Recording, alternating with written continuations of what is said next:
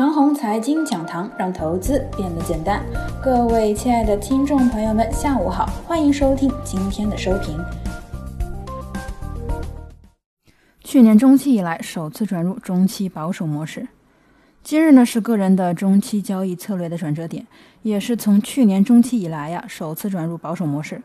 春节之后，不管是节后的暴跌，还是二月二十八日和三月九日的大跌，个人都是以积极乐观的态度去面对的。大跌之际啊，都用剩余之仓位呢积极参与反击。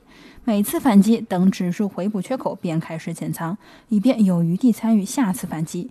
前两次反击，指数在未回补缺口之前都不会出现明显的下跌，而这次反击，指数还没有回补缺口，今日便明显下跌。这让昨日神勇操作的人如何自处呢？昨日抄底如此神勇的操作，第二日便成果不保，这意味着什么呢？意味着市场的拐点到了，由强势市场逐步转为弱势震荡的市场，所以啊，个人操作上呢开始取手势了。指数经历了二月二十八日和三月九日这两次打击啊，虽然兜住了，但是乐观人气已经被驱赶的七七八八，人气不旺了，追高的热情就没了。今早指数冲高当中啊，追高的意愿呢并不强，指数没一会儿就软了下来。到了午后，再次受国际局势不确定的影响，指数又一波跳水。板块上，芯片板块昨日上涨的是一日游，这很让人伤脑筋。个人感觉，接下来一段时间赚钱的难度会逐步加大，即使是神勇的操作啊，也赚不到相应的利润。从沪指的形态看，目前已经走成了标准的区间震荡形态，即两千九百点到三千零六十点之间。如果把区间分为前后半程，那么从这几天开始啊，已经进入了后半程。前半程波动大，成交活跃，短线倒是能折腾到不错的利润。后半程呢，波动会越来越小，成交量呢会逐步萎缩，市场呢会比较小气，再精美的交易也不会给你多少的利润。等后半段走完了，股市进入敏感的四到五月份，在非牛市行情当中，经常出现经典的破位走势，还有啊什么五穷六绝七翻身，这都是熊市下的经典节奏。玩投资啊，不管你乐观还是悲观，都需要把各种情况都通篇的考虑一遍，而不是说啊，我是乐观的，我就不去考虑悲观的情况。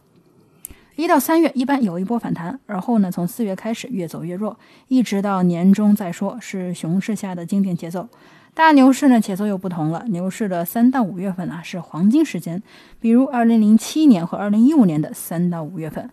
就今年的这个态势来看，截至目前，个人自觉没那么多本事猜到接下来几个月的走势。个人感觉上，以上两种情况可能都不符合实际。如果后几个月真往下跌多少，感觉有违人情和天意，直接推动牛市，感觉呢也有违实际。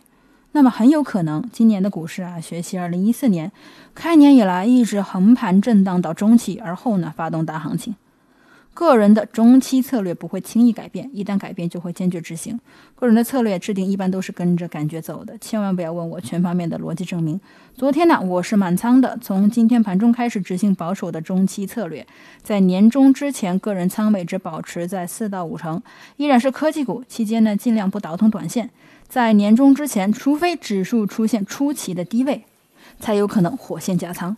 个人观点上呢，我不看空，只是觉得接下来几个月的市场可能给不了我多少利润了，我已经没有必要梭哈式的猛干了。事件分析上啊，个人修正一下观点。